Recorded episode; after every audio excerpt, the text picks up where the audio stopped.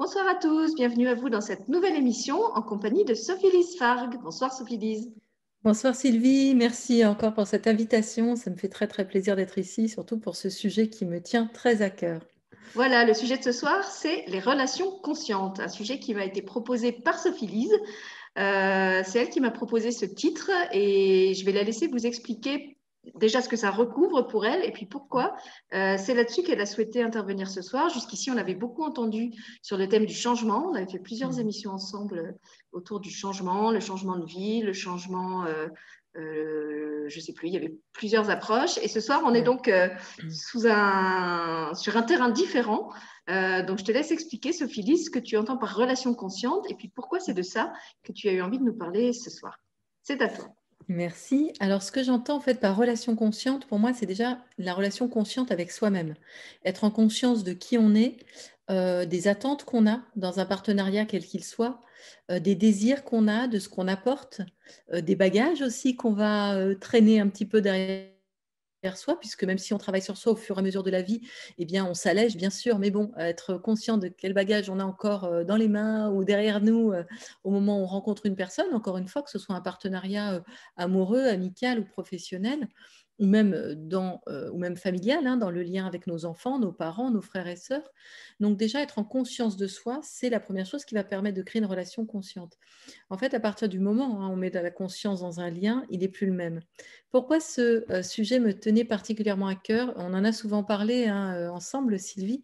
Il y a eu quand même une mode très importante à laquelle moi-même j'avais euh, cédé hein, il y a quelques années, qui était cette mode des flammes jumelles, des, euh, euh, âmes jumelles, des âmes sœurs primordiales. Enfin, il y a eu tout un tas d'appellations diverses et variées. Et j'ai envie de dire pourquoi pas? À la rigueur, les appellations, c'est pas si grave que ça. Mais tout ce qu'il y avait derrière, j'ai trouvé ça finalement, moi-même, j'en ai beaucoup fait les frais. j'en ai reparlé derrière sur les, les réseaux sociaux en, en, faisant mon mea culpa, etc. Euh, et, justement en donnant des nouvelles infos par rapport à ça parce que c'est dangereux. En fait, c'est très dangereux de croire que parce qu'on a un lien un peu particulier avec quelqu'un, et c'est tout à fait possible d'avoir un lien particulier avec quelqu'un, ça s'appelle un lien karmique avant tout, eh bien, c'est la bonne personne, il n'y a que cette personne-là, il n'y en aura pas d'autre. Et donc, à partir de là, on se ferme des portes, on arrête de travailler sur soi, on rentre dans tout un tas de croyances qui sont, euh, je dirais, même débilitantes, hein, quelque part, dans le sens d'affaiblissante, euh, dans le sens aussi où on ne réfléchit plus. Et au lieu de continuer à progresser et à faire ce qu'il y a de mieux pour soi, eh bien, on se met en attente et voilà, j'avais vraiment envie de faire la, distinction entre une relation consciente qu'on peut avoir avec plein de personnes et qui va forcément mener à quelque chose de positif, quelle que soit l'issue, et une relation en fait où on se croit euh, obligé de rester, où on se croit le jouet un petit peu du destin et de son âme et on n'a plus son libre arbitre. Tout à fait. Je me souviens d'une personne euh, qui était venue dans un atelier et qui, euh, à qui on avait suggéré je ne sais plus quoi et qui avait répondu Ah non, mais ça, je ne peux pas le faire parce que je suis flamme jumelle. Et un tel a dit que quand on est flamme jumelle, il ne faut pas, je crois qu'on lui avait recommandé d'utiliser un, oracle. non, alors en fait, quand on est flamme jumelle, il ne faut surtout pas faire des tirages, des tirages d'oracle. Euh, c'est pas bon. Et en plus, c'était même pas son opinion, c'était l'opinion de quelqu'un qu'elle considérait comme spécialiste des flammes jumelles et qui avait dit ça. Et j'ai vraiment vu là effectivement comment, comme tu dis, on peut s'enfermer dans une croyance euh, et se, limiter en fait dans c'est possible euh, et comment dire, euh, cesser même d'être soi pour adopter l'identité qui a été créée, le, schéma qui a été créé par quelqu'un d'autre. On le voit aussi dans les gens qui se demandent toujours, parce qu'ils croient être dans une relation flamme jumelle, à quelle étape ils en sont. Alors que j'ai envie de dire, ce n'est pas tellement important de savoir s'ils sont en phase 1, en phase 2, en phase 3. Ce qui est important, c'est ce qui se passe ici et maintenant. Euh, et pourquoi avec cette personne-là. Donc là aussi, on voit qu'on se met des filtres. Hein, et moi aussi, comme toi, j'ai succombé à cette, mode. Donc je, fais mon mea culpa aussi. Et du coup, je trouvais que c'était vraiment intéressant que tu arrives avec un regard euh, différent là-dessus. Non pas pour dire euh, c'est pas bon, il faut pas adhérer à ça. Si c'est votre croyance et qu'elle vous convient, gardez-la. Mais en disant il y a un autre euh, angle de vue possible et ça peut être intéressant d'aller aussi explorer ça. Et c'est pour ça d'ailleurs que ce soir, tu nous as dit que tu allais beaucoup parler de la relation dans le couple, parce que le couple est un terrain d'évolution euh, privilégié, mais qu'en fait, tout ce que tu vas dire peut très bien se, se transposer à d'autres euh, formes de liens, le lien familial, le lien, euh, le lien amical, le lien professionnel. Comme tu me l'as dit quand on a préparé l'émission, en fait, quand on commence à poser ce regard de conscience sur une relation, ça s'applique à toutes les relations, pas seulement à la relation de couple. Absolument, absolument. C'est vrai que on peut pas, le, cerveau n'est pas découpé en tranches. Hein. Donc à partir du moment où on est conscient de soi-même, on va être plus capable euh, de demander pardon, de reconnaître ses torts, euh, de changer de position, quelle que soit la personne qu'on a en face de soi, quelle que soit la charge émotionnelle qu'il y a dans cette relation et l'enjeu également qu'il y a à ce moment-là. Donc euh, oui, je vais un petit peu plus parler du couple parce que je trouve que c'est effectivement un lieu d'évolution très très très important et puis où se joue en fait toute notre, notre affectivité, hein, toute notre, notre vulnérabilité également. Donc c'est là qu'on va voir les choses les plus étonnantes dans un sens comme dans l'autre, mais ça, ça peut tout à fait se transposer au lien qu'on a avec ses enfants, ses amis, ses collègues, etc. Et alors, quand tu disais, euh, à partir du moment où on met de la conscience dans une relation, la relation change. Euh, pour les gens pour qui c'est pas un concept familier, qu'est-ce que tu appelles mettre de la conscience? Ça consiste en quoi euh, mettre de la conscience dans une relation? Alors, de manière très simple, c'est observer là où on en est, qu'est-ce qu'on ressent.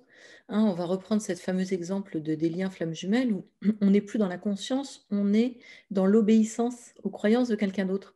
Et donc, on va renier ce qu'on ressent. C'est ça que j'appelle sortir de la conscience, en fait, tout simplement. Hein, ça ne demande pas d'avoir fait dix ans dans un monastère bouddhiste, hein, d'être conscient.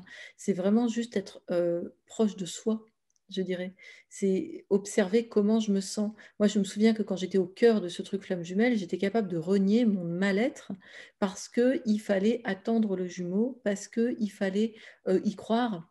Et euh, eu plein de spécialistes flammes jumelles d'ailleurs hein, qui me disaient si, si, si, il faut y croire, c'est vous qui allez faire bouger les choses et blablabla. blablabla. Non, non, alors à l'heure actuelle, à ma connaissance, cette personne n'a absolument rien changé à sa vie. Donc, euh, c'est bien terminé depuis longtemps de toute façon, mais je veux dire, c'est quand même très, très drôle quoi, quand on y pense euh, par rapport aux croyances. Donc là, on sort de la conscience. On n'est plus conscient de ce qu'on ressent soi. Voilà. Or, moi, j'étais malheureuse en fait. Et donc, si j'étais juste revenue en conscience, ben, je suis malheureuse. Mais la conscience, c'est le bon sens aussi. Est-ce que ça vaut la peine de rester dans une relation où on est malheureux? La réponse sera toujours non. Toujours, toujours, toujours. En tout cas, pas de la manière où on y est. Donc, euh, euh, il faut déjà faire un pas de côté par rapport à la relation, s'observer qu'est-ce que moi je peux changer en moi et qu'est-ce qu'il y a à changer dans la relation. Et donc, si on n'est pas conscient, qu'on est juste à suivre des dictates qui peuvent être des dictates familiaux, des dictates effectivement de, thérapeutes euh, ou de gourous qu'on suit parce qu'on suit les trucs de flammes jumelles ou autres, des dictates sociétaux, il faut que je sois mariée à 25 ans, donc l'homme que je rencontre à 24 ans et demi, il faut que je l'épouse. Il peut y avoir des trucs comme ça. Hein, tout, bon. Et ben à partir de là, on n'est plus dans la conscience. Donc plutôt que de suivre des dictates, des, des projets d'autres personnes, au final, revenir à soi, se demander comment est-ce que je me sens est-ce que je suis vraiment bien Est-ce que je suis alignée Est-ce que ça me rend joyeux Est-ce que ça me rend vibrant Ou est-ce qu'au final, non, c'est pas, pas ça oui, effectivement, j'ai envie de dire la question première et primordiale euh, à se poser. Ça, ça, me rappelle quelque chose qui est souvent répété par euh, Michel Guénier, qui est président de la VMPL, l'association d'aide aux, aux, aux, victimes de manipulateurs pervers narcissiques. Et là aussi, hein, il y a tout un tas de croyances autour des pervers narcissiques et il nous raconte que souvent il reçoit des personnes euh, qui se demandent si leur conjoint ou leur conjoint, conjointe est ou pas perverse narcissique. Mmh. et il leur répond très simplement mais en fait c'est pas tellement ça la question. La question c'est est-ce que vous êtes heureux ou heureuse avec cette personne? Est-ce que vous vous projetez dans une vie à long terme avec elle ou lui? Euh, après qu'il soit ou pas perverse narcissique euh, c'est anecdotique c'est c'est pas le, bon angle pour observer la question. Quoi. Et, c'est très intéressant ce que tu dis, parce qu'en fait, généralement, quand on ne veut pas être conscient dans son lien ou qu'on n'y parvient pas, on va regarder l'autre plutôt que soi-même. Et eh oui, on va accuser l'autre de tout ce qui ne voilà, va pas. L'accuser ou, chercher à lui trouver des excuses, ça mm. peut être l'un ou l'autre. Hein. Euh, et du coup, on se remet en cause d'une manière qui, qui n'est pas bonne. On se remet en cause à partir des agissements de l'autre. Et c'est encore une fuite de soi c'est encore un manque de conscience de soi. Oui, ça, on l'entend effectivement beaucoup dans les gens qui croient être dans des relations flammes jumelles qui n'avancent pas et qui se disent si je travaille sur moi, ça va faire évoluer l'autre et donc on va réussir euh, finalement à vivre notre relation, euh, ou pour l'instant ça ne va pas, mais parce que c'est parce qu'on est dans la fameuse phase 1 ou phase 2 ou phase 3, et en phase 7, ça va aller mieux. Et c'est vrai que c'est, quelquefois c'est même euh, effrayant parce qu'on voit des personnes qui restent 20 ans, 30 ans dans des relations où ils sont totalement malheureux, ou même certains souffrent intensément, parce qu'ils ont cette croyance euh, indéboulonnable euh, que cet être est leur flamme jumelle et qu'il faut absolument faire leur vie avec eux parce que euh, ce sera le nirvana. Et puis c'est et puis c'est très culpabilisant aussi parce que moi je me souviens qu'à l'époque je me disais mais peut-être j'obéis pas à mon âme, peut-être je vais pas remplir ma mission de vie si je passe à côté de cette personne. Alors qu'en fait non, l'univers nous veut du bien, l'univers ne souhaite pas qu'on soit malheureux. Alors je voudrais revenir un petit peu sur ce que je disais tout à l'heure par rapport aux relations conscientes, quand je disais ça nous fait vibrer de joie, etc. C'est pas pour ça que c'est joyeux 100% euh, du temps. Parce que dans une relation consciente, on va aller construire quelque chose. Donc, c'est comme la construction d'une maison. On commence par les fondations et c'est pas très glamour. On, fait les fondations. Quand on est dans les fondations, on coule le béton. Euh, c'est pas très fun, c'est lourd. Il y a des choses à porter. Et concrètement, ça veut dire qu'on va demander un peu à la personne, mais où t'en es? Qui es-tu? Quels sont tes traumas? Quelles sont tes envies? Euh, On va parler des sujets un peu difficiles, l'argent, les enfants, euh, le lieu de vie, euh, la belle famille, les habitudes de vie, etc. On n'est pas dans des relations de séduction, en fait, même au début. Donc on n'a pas ce petit côté euh, papillon dans l'estomac, flotter sur des nuages, etc. Donc ça peut être très perturbant pour des gens qui sont habitués à des relations amoureuses classiques, j'ai envie de dire, telles qu'elles sont présentées comme étant souhaitables dans les films, dans les livres, etc. Ou, qui recherchent même ça, hein, parce qu'on sait qu'il y a des gens qui sont addicts à cette phase euh, très romantique du début avec les papillons dans le ventre, et qui, quand ils justement n'éprouvent plus ça, cassent la relation pour passer à une autre, parce qu'en fait, c'est ça qu'ils recherchent. Mhm.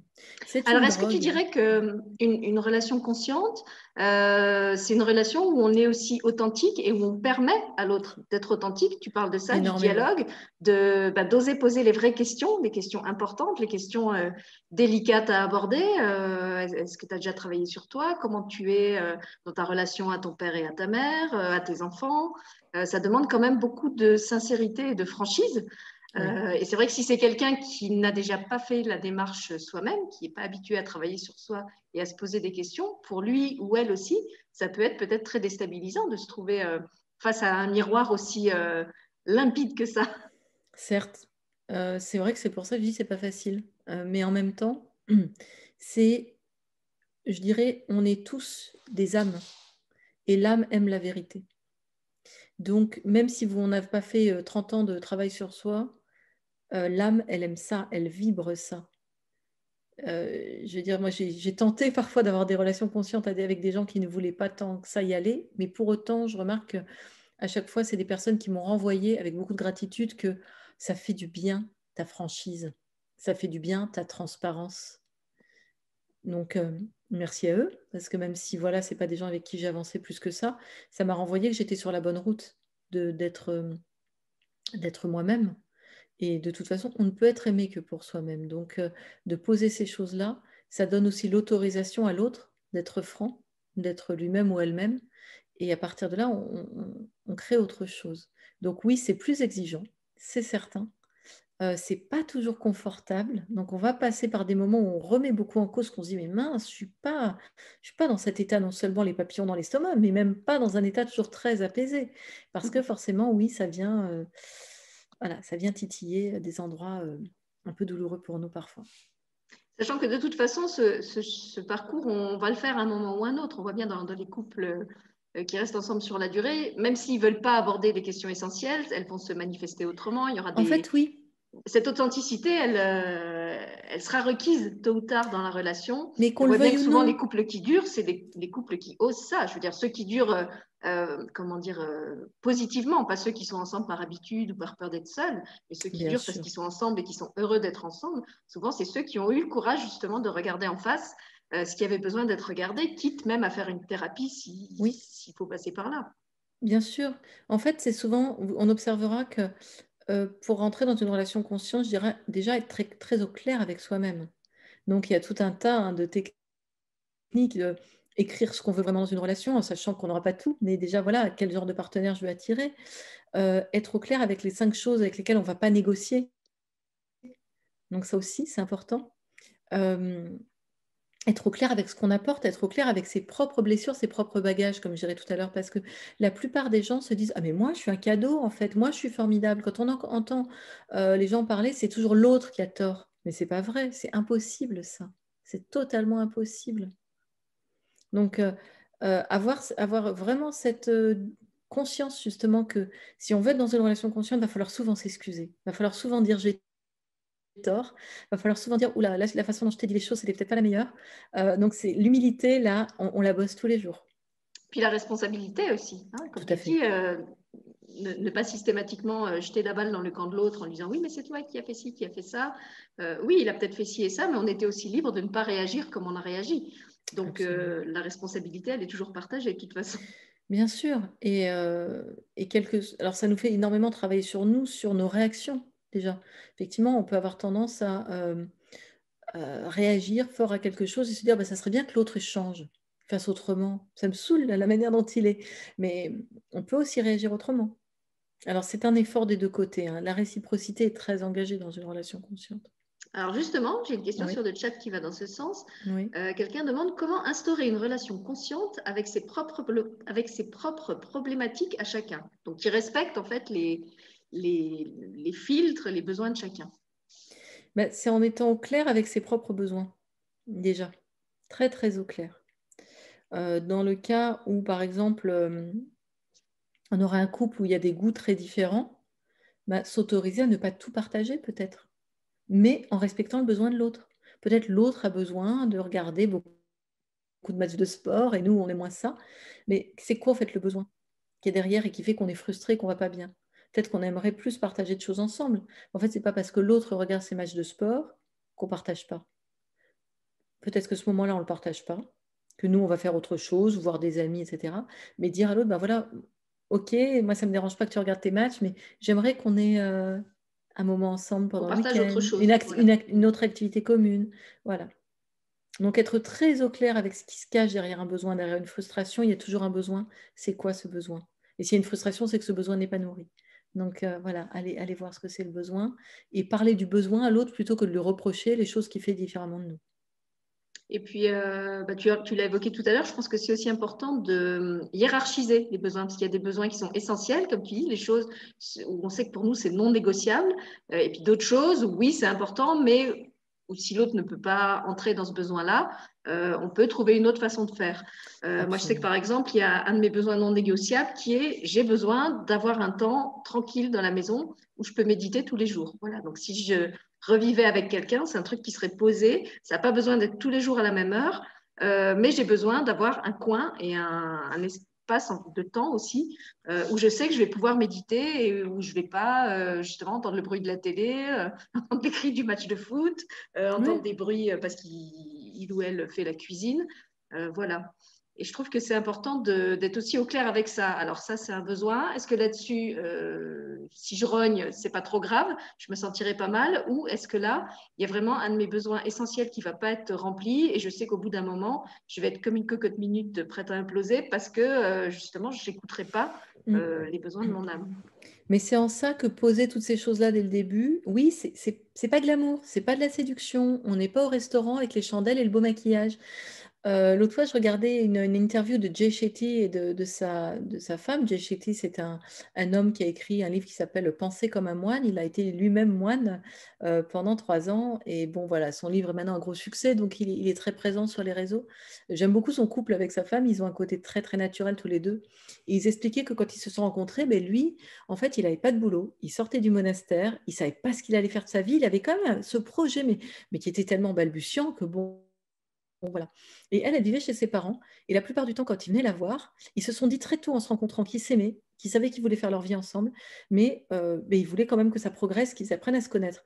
Ils venaient la voir chez ses parents. Elle n'était pas maquillée, pas sapée, pas apprêtée. Euh, c'était dans son environnement naturel. Il la voyait interagir avec sa famille. Et en fait, ils ont appris à se connaître comme ça. Et ils disaient, mais en fait, c'est formidable parce que c'est la vraie personne à qui j'avais accès. Et là, on voit tout. Donc, euh, il n'y a pas de mauvaise surprise, je dirais, euh, plus tard, en fin de compte. Tout à fait, ça me rappelle une interview que, j'ai faite avec euh, Vanina Kaitukoli qui accompagne des personnes en situation de handicap à l'accouchement. Alors pas seulement les personnes en situation de handicap, mais toutes les personnes. Et qui me disait qu'en fait, elle aimait aller rencontrer ces personnes chez elle plutôt qu'en cabinet, parce qu'en cabinet, c'est quelque chose d'un peu neutre. On ne voit pas la personne dans son, dans son authenticité. Elle peut être effectivement apprêtée. Euh, voilà, et là, elle disait de les voir dans leur milieu, et ben, il y avait, des petits signes qui ne trompaient pas. Quoi. Je voyais très bien dans, dans quel euh, appartement j'arrivais. Je voyais bien qu'il y avait des familles où chaque fois que je revenais, il y avait euh, une seule pomme de terre dans la corbeille, et ça disait bien quelque chose sur les finances de cette famille. Mm. Le fait qu'il y ait une seule pomme de terre, c'est rare de voir une seule pomme de terre dans la corbeille. Et elle trouvait que de les voir comme ça dans leur environnement, avec justement leurs prothèses, leur, leur quotidien, leur appartement adapté ou pas tellement, euh, et puis que ça les libérait aussi pour poser les, vraies questions parce qu'ils étaient vraiment euh, en contexte. Et qu'effectivement, euh, j'ai envie de dire, c'est de, le découvrir dès le début, dans, dans, le cadre d'une relation de couple, ça évite de le découvrir après, tu vois, quand tu as la personne chez toi ou quand tu vas dans la belle famille, et puis là, de, tomber dehors en disant Ah ouais, quand même! Et en fait, et c'est un tout, c'est un tout parce que cette proximité dans quelque chose comme ça, euh, d'assez euh, familier, d'assez naturel, permet aussi de poser des questions euh, pas faciles. On s'autorise davantage, en fait. On va plus loin dans le dialogue, forcément. Donc, c'est drôle parce que ça ne veut pas dire qu'une relation consciente est totalement dénuée de romantisme, mais c'est un romantisme qui va être choisi et assumé à certains moments. Parfait. Alors moi là, j'ai plus d'autres questions qui viennent. Est-ce que Corinne, tu en as une? Et écris là parce que je ne t'entends pas. Pendant, pendant, que Corinne écrit, je voulais juste, euh, euh, pour revenir sur ce qu'on disait tout à l'heure, que, ces relations pouvaient s'appliquer aussi dans d'autres domaines que le domaine du couple. Euh, moi, je me souviens avoir emménagé avec mon enfant il y a quelques années, après un divorce. Et une des premières choses, quand on s'est installé dans le même lieu, c'est qu'on a justement exprimé à l'autre trois besoins essentiels qui seraient non négociables. Donc moi, je lui ai dit, euh, je voudrais que tu fasses ça, ça et ça, et ce sera non négociable. Et lui, de son côté, m'a fait trois demandes, et c'est vrai qu'on s'est toujours efforcé de respecter, alors je ne me souviens pas des trois, mais la première, en tout cas, la number one, je m'en souviens très bien, et je sais que j'ai vraiment fait attention à la respecter de la même façon euh, qu'il a respecté la mienne. Et je trouve que ça, bah, effectivement, ça, aide d'avoir posé les choses d'entrée quand on, s'installe dans un espace euh, où chacun après va prendre ses habitudes de vie. Euh, de l'avoir posé clairement, euh, ça a évité qu'après, justement, on ait à se frictionner euh, et à ajuster des choses parce que ça a été fait dès le départ. Oui, surtout, ce que tu dis est très, très intéressant. Je crois que dans une relation de couple, comme dans une relation avec un enfant, on imagine qu'on sait. Mais je suis sa mère, je sais. Je suis sa compagne, je sais. Je le connais par cœur, voilà.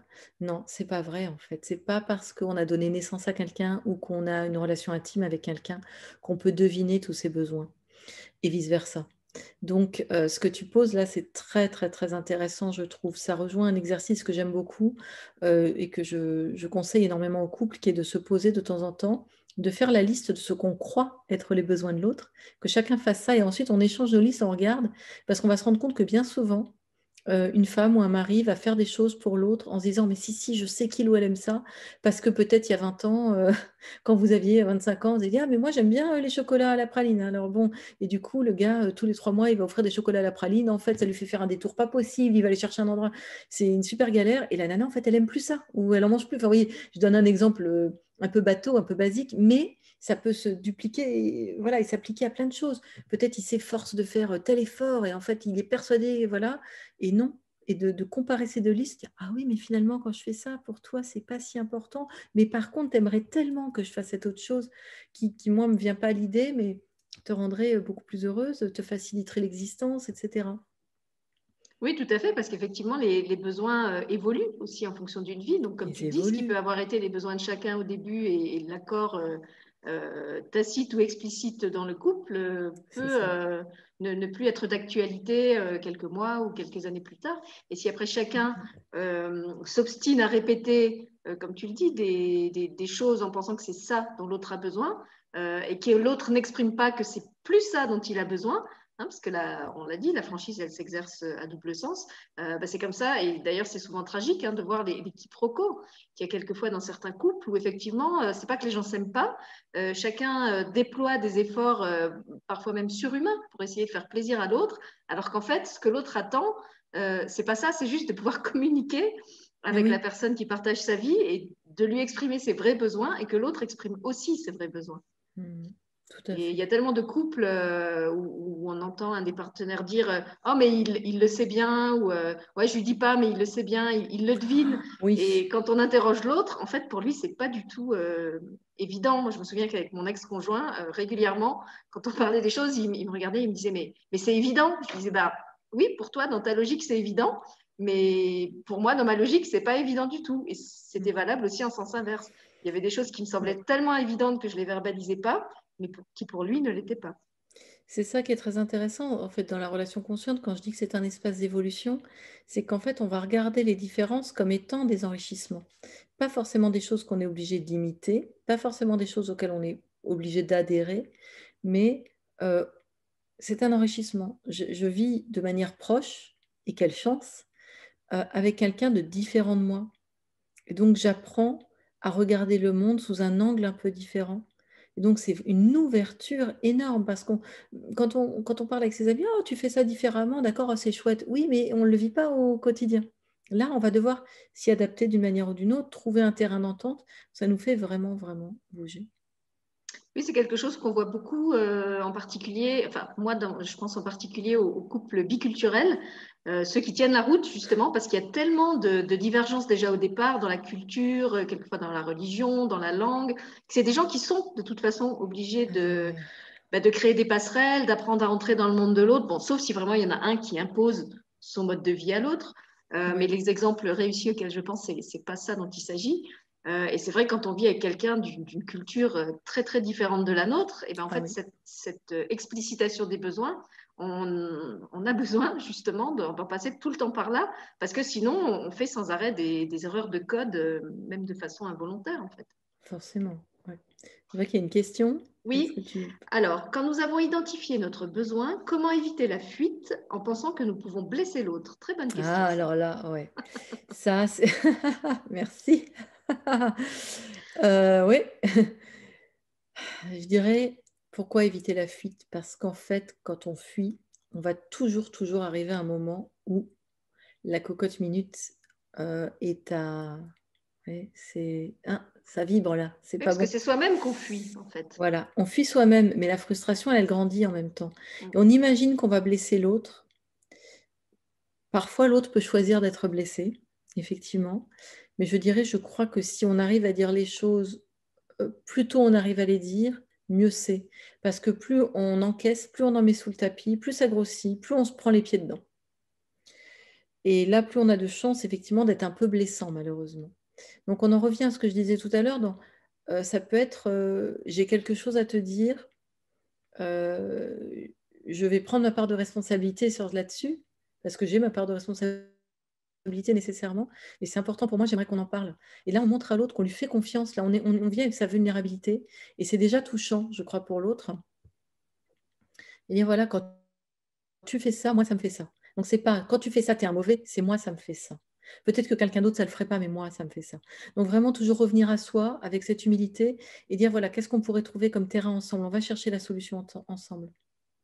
Et je fais partie de la solution, donc ça peut être, ben, moi, ma partie de la solution, c'est ça. Euh, c'est que je vais me conduire différemment. à partir de maintenant, je vais aussi agir différemment. Je crois qu'à peu près toutes ces, les, je crois qu'à partir à peu près toutes les euh, discussions dans une relation consciente, quand on est sur un problème, se finissent par à partir de maintenant, parce que on a établi qu'il y avait un souci, on en a parlé, donc à partir de maintenant, on choisit de faire autrement.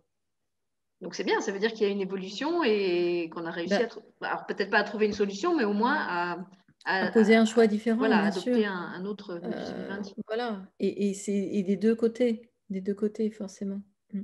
Et pour reprendre un autre exemple par rapport à, la question, moi je pense aussi au nombre de couples euh, qui ne divorcent pas en disant on est ensemble pour les enfants euh, parce qu'on ne veut pas que les enfants en souffrent. Et euh, dans la réalité, on voit très bien que les enfants en souffrent de toute façon. Ils souffriront, c'est vrai, si les parents se séparent, mais ils souffrent aussi de grandir dans un couple avec des parents qui ne s'aiment pas, qui se disputent, ou encore pire, qui ne s'aiment pas et qui font semblant de s'aimer, euh, alors qu'inconsciemment, les enfants captent très bien que les parents ne s'aiment pas et que quelque chose ne va pas. Et c'est valable aussi d'ailleurs entre adultes, quand on pense qu'on va fuir pour éviter de blesser l'autre, même si on ne verbalise pas les choses, euh, inconsciemment, l'autre sent. Euh, même si lui aussi fait semblant de ne pas voir et de ne pas sentir. Il sent, il sent, et j'irai plus loin, il va aller plus loin. Parce qu'en fait, les âmes sont là pour s'entraider, hein, se faire évoluer.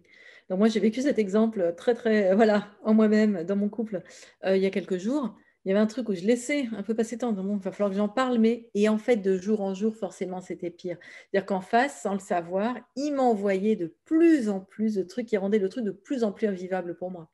Mais forcément. Ben oui, et donc, voilà, on en arrive forcément à la discussion, etc.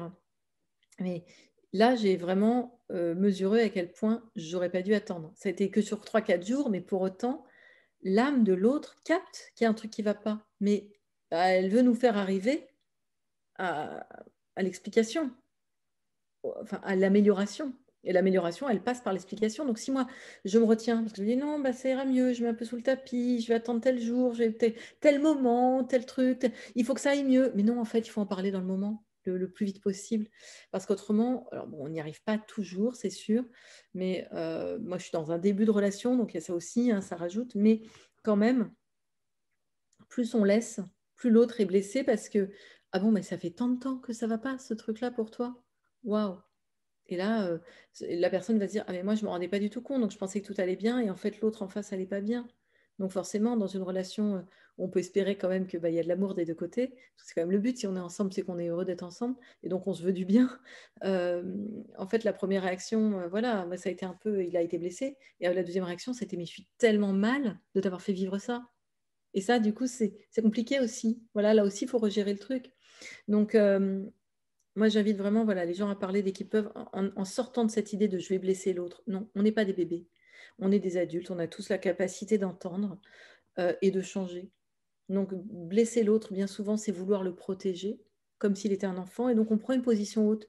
Je te protège, je ne te parle pas. Non, on est d'égal à égal.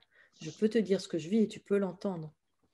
Je pense que c'est aussi la peur de perdre l'autre. C'est-à-dire qu'on sait que si on eh aborde des sujets qui fâchent, euh, eh ben, il y a la, possibilité que l'autre réagisse mal, que l'autre euh, refuse d'entendre ce qu'on a à dire, euh, et que cette peur de blesser, en fait, c'est justement se réfugier derrière le non-dialogue pour éviter d'avoir à affronter euh, la, perte de l'autre, que ce soit dans un couple, là encore, que ce soit dans la relation avec un enfant. Hein. Il y a des fois des, des, parents comme ça qui n'arrivent pas du tout à poser la limite parce qu'ils ont peur euh, que l'enfant ne les aime plus si euh, ils lui disent non, alors que souvent l'enfant, il n'attend que ça, que le parent dise non, ou l'ado encore plus.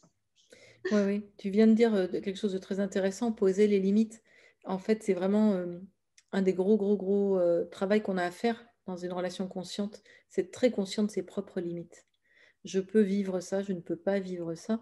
Euh, je suis OK avec telle chose, je ne suis pas OK avec telle autre. Et en fait, c'est rassurant pour l'autre, exactement comme pour un enfant, quand on est au clair avec ses limites.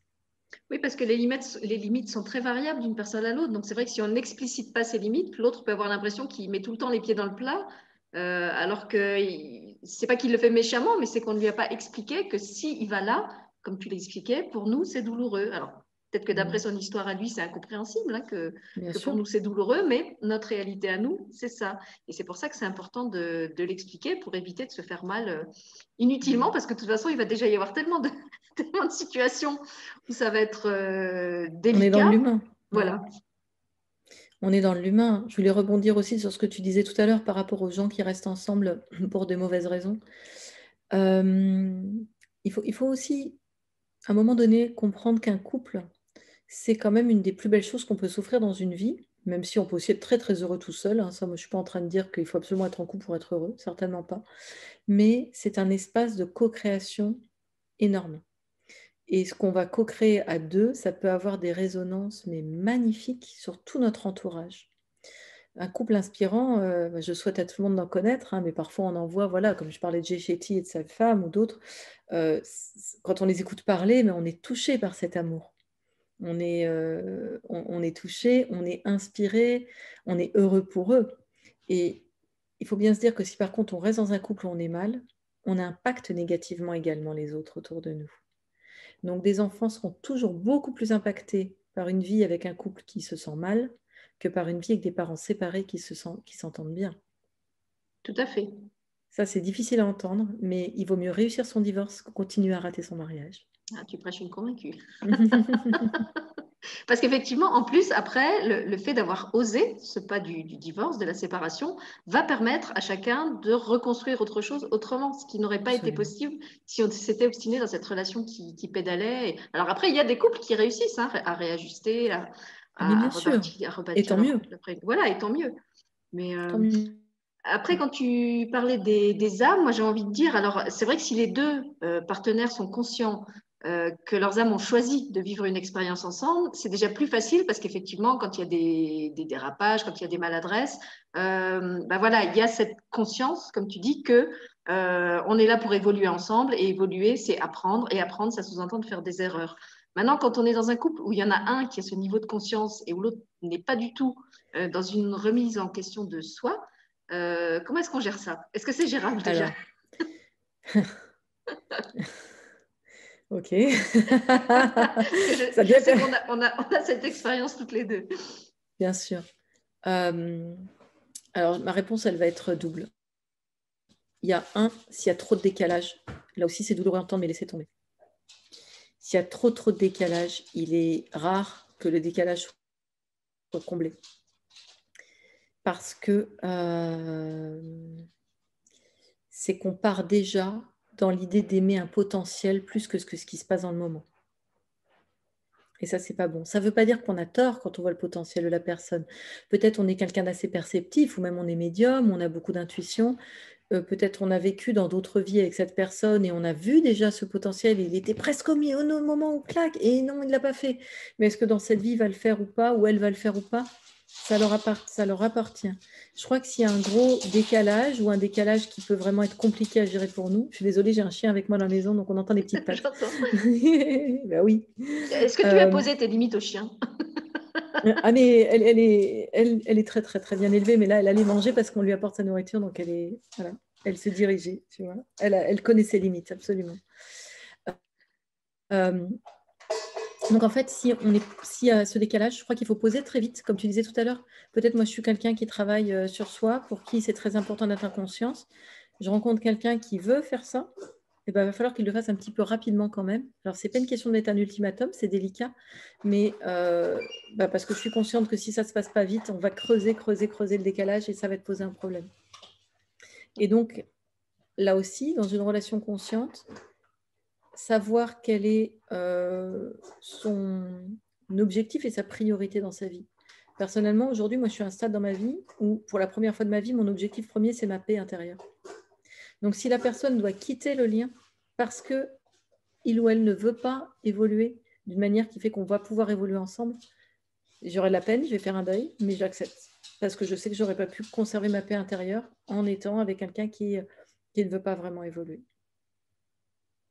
Après, voilà, euh, je reconnais que moi, c'est le cœur de ma vie. Hein. Je suis thérapeute, euh, je travaille là-dedans, etc. Donc, pour moi, c'est très, très, très important. Pour une personne différente, ça serait peut-être moins important. Mais sachez quels sont, encore une fois, vos non négociables. Moi, tout en haut de ma liste, il y a qui travaille sur lui. Voilà, donc c'est du non négociable. Oui, je, voudrais revenir sur ce que tu disais euh, au sujet de euh, voir l'autre à partir de son potentiel ou de l'image idéalisée qu'on a de l'autre, parce que ça, c'est quelque chose, je trouve, qu'on retrouve beaucoup justement dans les gens qui euh, croient être dans des relations de flammes jumelles, ou qui peut-être oh sont réellement, ou aussi d'ailleurs dans les relations avec les pervers narcissiques, où la, personne qui vit avec le, ou la perverse narcissique espère toujours qu'il va changer, qu'il y a un moment où il va changer, qu'il va se rendre compte euh, parfois même sans lui verbaliser d'ailleurs, hein, qu'elle vit très mal euh, la relation euh, avec l'autre. et effectivement, ce qui les retient souvent dans cette relation, c'est cet, espoir un peu illusoire que l'autre à un moment va changer, qu'il va y avoir un déclic. Alors peut-être que dans très rares cas, effectivement, l'autre change parce que, je ne sais pas, il y a un événement choc dans sa vie, il vit une NDE, il a un accident, il, y a un gros choc qui fait que toutes ses valeurs sont renversées, que son système de croyances s'effondre et que peut-être il va changer en admettant que ça dure, parce qu'il y a aussi des gens qui, sur le moment, sont ébranlés et qui après retournent très vite dans leurs croyances et dans leur routine. Euh, mais sinon, je suis assez d'accord avec toi. Quand il y a au départ un, décalage euh, énorme, euh, je pense que c'est bien d'être lucide envers soi-même et envers l'autre et de reconnaître qu'effectivement, ça va sûrement être difficile, encore plus que dans un cadre de, couple biculturel, comme je disais tout à l'heure. moi, j'ai les deux. je fais c'est un plus biculturel. Ah, bah, c'est un double défi. ouais, ouais, mais j'aime bien les challenges. Pour autant, attention, quand je dis euh, j'ai besoin que la personne travaille sur elle, etc., je ne suis pas en train de me placer au-dessus. C'est quelqu'un qui me fait travailler sur moi aussi. Le lien me fait travailler sur moi, me fait évoluer, etc. Hein. Donc, euh, il ne faut pas non plus, faut à aucun moment se croire euh, supérieur. Ou se dire que parce qu'on a fait un travail ou qu'on a ci ou ça, on fait mieux que l'autre et on sait mieux. Mais voilà, juste être au clair avec ces non négociables et parce qu'on sait ce qu'il y a derrière. Voilà. Donc toi, tu conseillerais aux gens, quand ils sont au début d'une relation, de faire, alors déjà avant la relation, de faire un peu le, profil type de ce qu'ils recherchent, euh, ou au moins de, lister ses besoins et de les, comme on disait, de les classer, de les hiérarchiser. Euh, ça, c'est mon, mon number one, le truc euh, essentiel sur lequel je négocierai pas. C'est ça mmh, mmh. Voilà. Et après, en cours de relation, alors que ça évolue, donc comment est-ce qu'on comment dire, on entretient en fait, quand on le fait très sérieusement, cet exercice, les non négociables, c'est rarement des trucs sur lesquels ça va tellement évoluer.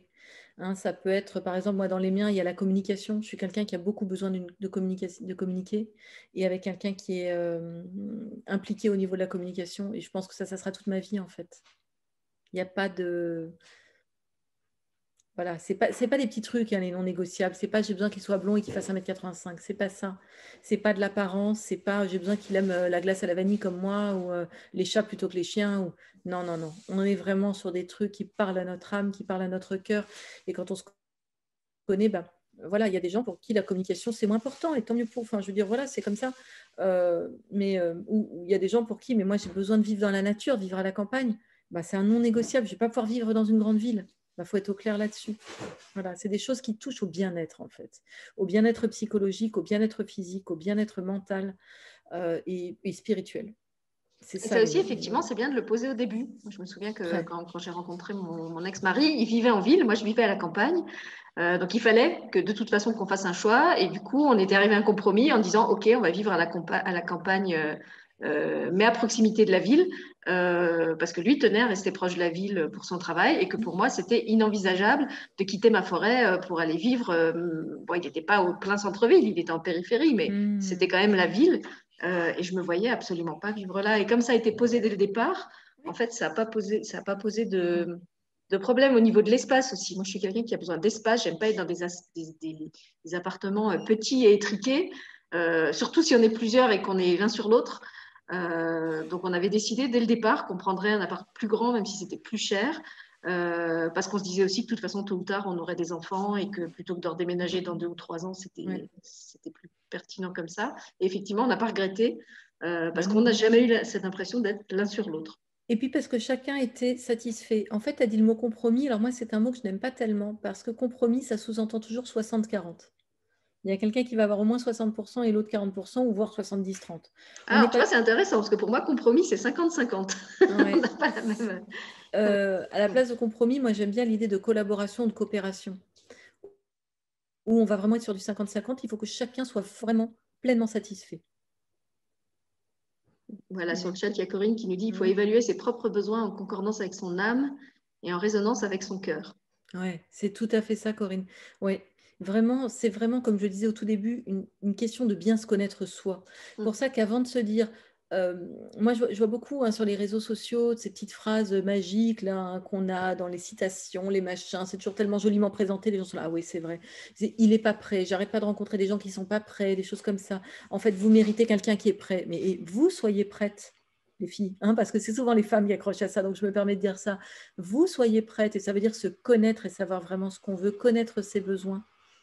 Parce que si on rencontre des gens qui ne sont pas prêts, c'est que soi-même, on n'est pas prêt. Oui, c'est ça, j'allais dire l'autre est de toute façon le, reflet de ce qu'on porte en nous. Donc, de, de, la même façon qu'on dit quand, quand l'élève est prêt, il rencontre le maître, euh, quand on est prêt. Euh, je pense que la personne qui se présente est toujours la bonne. Pas la bonne pour construire une relation durable, mais la bonne pour nous faire évoluer. Euh, Absolument. Voilà, comme, comme la vie est, est une excellente enseignante. Si c'est celle-là qui se présente, libre à nous après de, la faire sortir du chemin si on se rend compte que ce n'est pas la bonne, mais pas en disant que c'est elle qui a tous les torts et que voilà, ce n'était pas la bonne parce qu'elle ne correspondait pas non, non, non. Euh, ça se construit hein, de toute façon. Euh, c'est vraiment, euh, même dans les non négociables, si on voit une personne qui dès le début peut, veut y tendre, il faut aussi, je dirais, laisser l'espace pour ça et faire confiance à ça. Alors, pas forcément sur trois ans, parce que si c'est un truc vraiment important, bah voilà, la vie, elle est dans le moment, hein, mais aussi se dire, bon, exactement comme tu dis, la vie ne m'envoie pas cette personne pour rien. Donc, ça, elle me l'envoie pour que j'arrive à poser mes limites, pour que j'arrive à avoir des dialogues euh, féconds, importants, intéressants, mais aussi pour que j'arrive à faire confiance, si c'est une de mes difficultés peut-être de faire confiance. Voilà, encore une fois, se connaître, c'est ça, voir ce que ça fait travailler. Alors, on va revenir, euh, voilà, sur, on a parlé de relation consciente, donc est-ce que ça serait une relation inconsciente finalement? C'est une relation dans laquelle on va énormément avec ses besoins inavoués, avec euh, ses attentes d'enfant, infantile très souvent, avec, euh, pour aller nourrir tout ce qu'on n'a pas reçu de la part de nos parents ou qu'on imagine qu'on n'a pas reçu d'une manière ou d'une autre. Et donc, on va charger l'autre de tout ça. Et là, ça donne des relations dans lesquelles il y a du chantage affectif, dans lesquelles il y a du caprice, dans lesquelles il y a de la bouderie, dans lesquelles il y a du blâme, dans lesquelles il y a de la culpabilisation et de la culpabilité. Et, et ça, c'est très dommage. Et donc, si on se rend compte qu'on vit ça régulièrement, il faut se poser la question. Qu'est-ce que moi, j'apporte dans la relation? Qu'est-ce que je viens y chercher? Qu'est-ce que cette personne vient compenser? Et bien souvent, cette personne, on cherche à ce qu'elle compense des choses que personne ne peut compenser pour nous à part nous-mêmes. Pour en revenir euh, à ce qu'on disait au sujet de la, grille et de poser les besoins, je trouve que c'est aussi quelque chose qu'on peut faire même, euh, alors le domaine de l'entreprise, je ne le connais pas bien, mais par exemple dans un cadre professionnel, tu vois, si un, un patron explique à ses employés euh, ce qu'il attend d'eux et ce qui est essentiel pour lui, bah déjà ça clarifie bien les choses. comme je le dis, moi je n'ai pas cette expérience d'entreprise, mais je me souviens que euh, avec mes élèves, puisque dans ma première vie, j'étais euh, enseignante. Euh, comme je travaillais dans l'éducation spécialisée, je récupérais souvent des élèves bah, très, très traumatisés, qui osaient plus lire, osaient plus écrire parce qu'on leur avait tout le temps dit qu'ils ne faisaient pas bien et tout. Et moi, la première chose que je posais, c'était de leur dire, tu sais, pour moi, ce n'est pas important que tu réussisses à écrire sans faute d'orthographe, que tu réussisses à bien lire. Ce que je veux, c'est que tu réussisses à exprimer ton idée, même si c'est avec des fautes, même si c'est avec un dessin dans la marge parce que tu connais pas le mot. Euh, l'orthographe, on s'en occupera après. Ça ne veut pas dire que c'est important, c'est important aussi.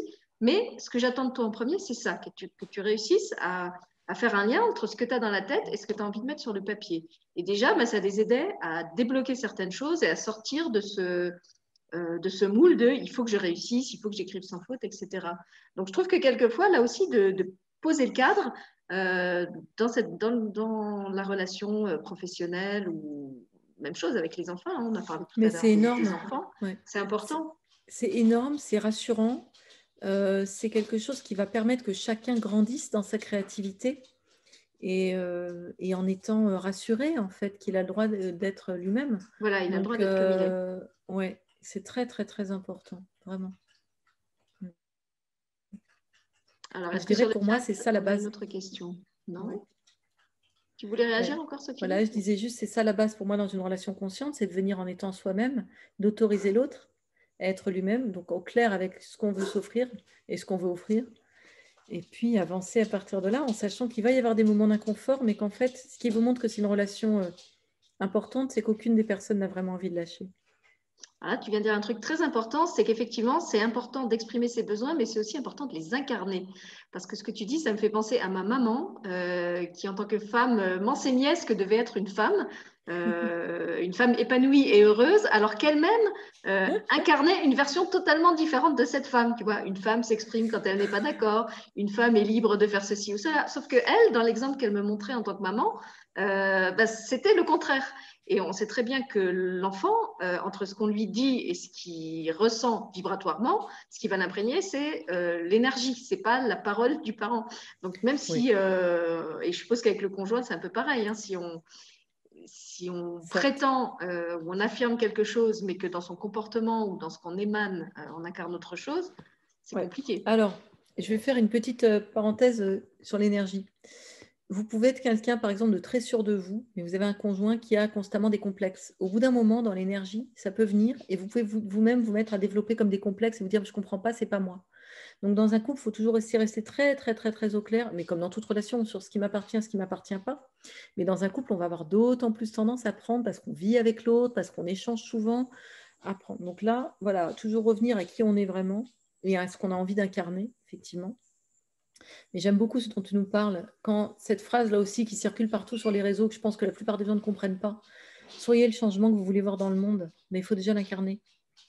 Aujourd'hui, il y a une personne qui m'a appelé et on discutait d'une masterclass. Elle me dit ah, J'aimerais bien que tu fasses quelque chose sur euh, le fait que. Alors, c'était en anglais, donc c'était emotional eating, mais donc en, français, ça serait on, mange quand on mange avec ses émotions.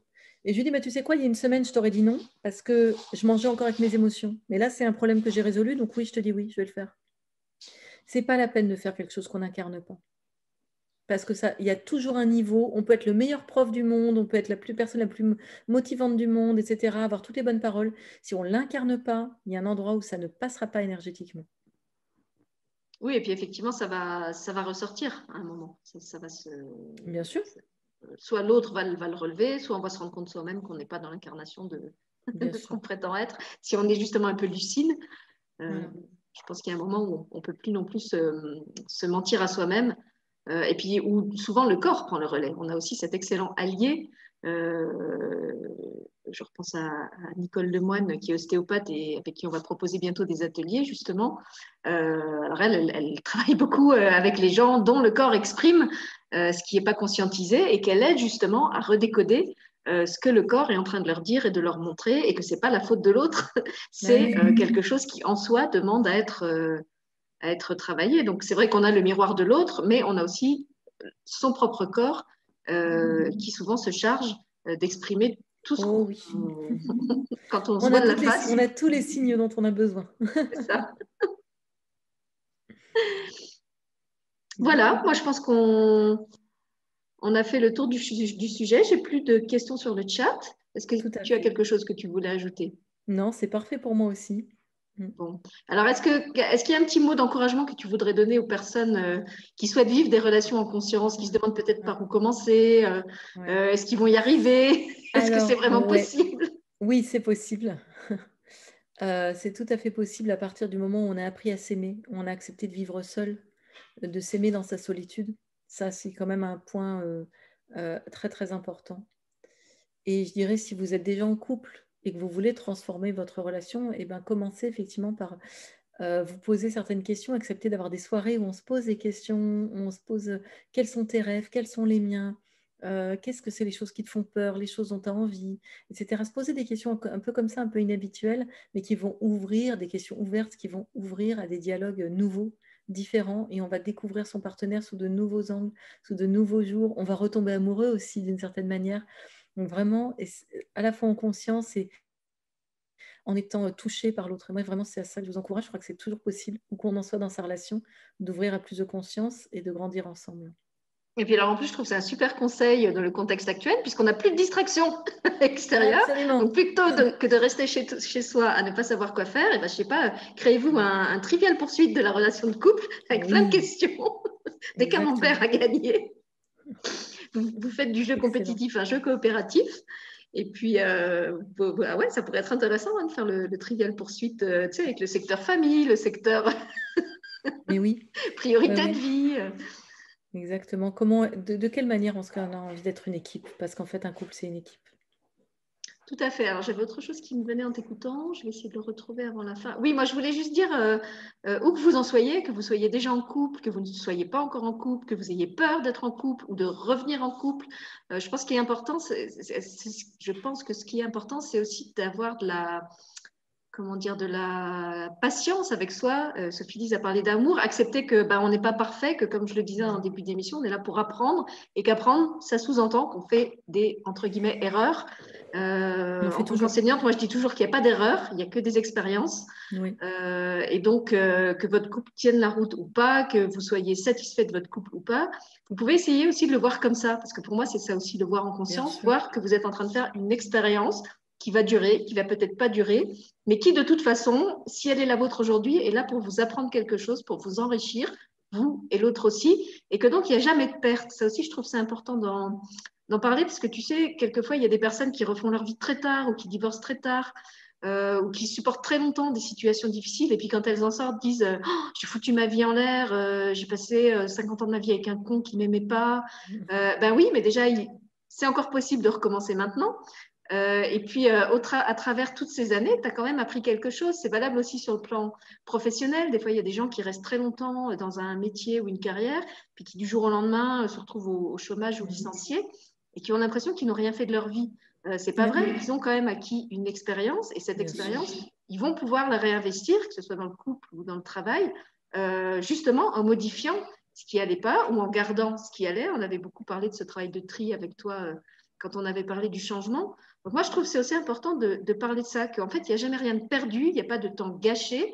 Euh, si vous avez fait cette expérience, c'est qu'elle vous était utile le temps que vous aviez besoin de la faire. Euh, il y a des gens qui vont euh, changer très vite, quitter des, des, personnes, des situations très vite. Il y en a d'autres qui ont plus de temps et ça ne veut pas dire qu'ils sont plus benets ou plus. On peut rencontrer, voilà, on peut rencontrer à tous les âges, on peut recréer tout le temps. Euh, ça, je crois qu'il faut aussi sortir de ça. Moi, j'entends des amis qui me disent: «Oh, si je rencontre pas avant tel âge, c'est pas la peine». Mais c'est pas vrai, c'est pas vrai. Euh, moi, je crois que ça peut être une expérience magnifique, une aventure magnifique, quel que soit l'âge qu'on a, quelle que soit la situation qu'on vit. Et j'encourage les gens quand ils sortent d'une relation, à se dire, OK, qu'est-ce qui a été fait de bien que j'ai envie de retrouver dans mon prochain couple et qu'est-ce que finalement je suis content de laisser derrière? Peut-être, oh ça c'est bien, ça je vais plus le vivre, c'est cool. Bon, voilà. Mais, et, aussi, ah, ça c'était bien, j'aimerais bien retrouver ça parce qu'il y a toujours du positif. C'est obligé. Ah, puis tu, parlais au début de l'émission effectivement des, des dictates un peu euh, sociétaux. Moi, je me souviens que quand j'avais, je sais pas, entre 25 et 30 ans, je voyais effectivement toutes mes copines se marier, commencer à avoir des enfants. Moi, j'en avais pas. Euh, donc, c'est vrai que je me sentais mal par rapport à ça. Je me demandais si j'avais raté un truc, pourquoi j'y arrivais pas. Euh, et puis finalement, ben, moi, j'ai construit mon couple durable beaucoup plus tard. J'avais 10 ans de plus. Et à ce moment-là, mes copines, elles étaient toutes en train de divorcer et elles se retrouvaient mères célibataires.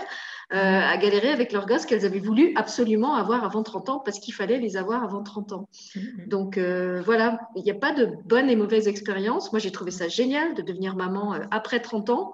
et d'ailleurs, quand on en parlait avec mon conjoint, on, on était d'accord là-dessus parce qu'on se disait que justement, on avait déjà eu beaucoup d'expériences différentes qui nous avaient aidé à comprendre ce qu'on voulait, ce qu'on ne voulait pas, ce qui était négociable et ce qui n'était pas.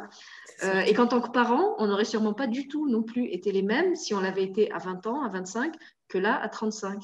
Donc euh, voilà, après on sait que de toute façon les, les âmes des enfants s'incarnent en fonction des, des parents qu'ils ont choisis.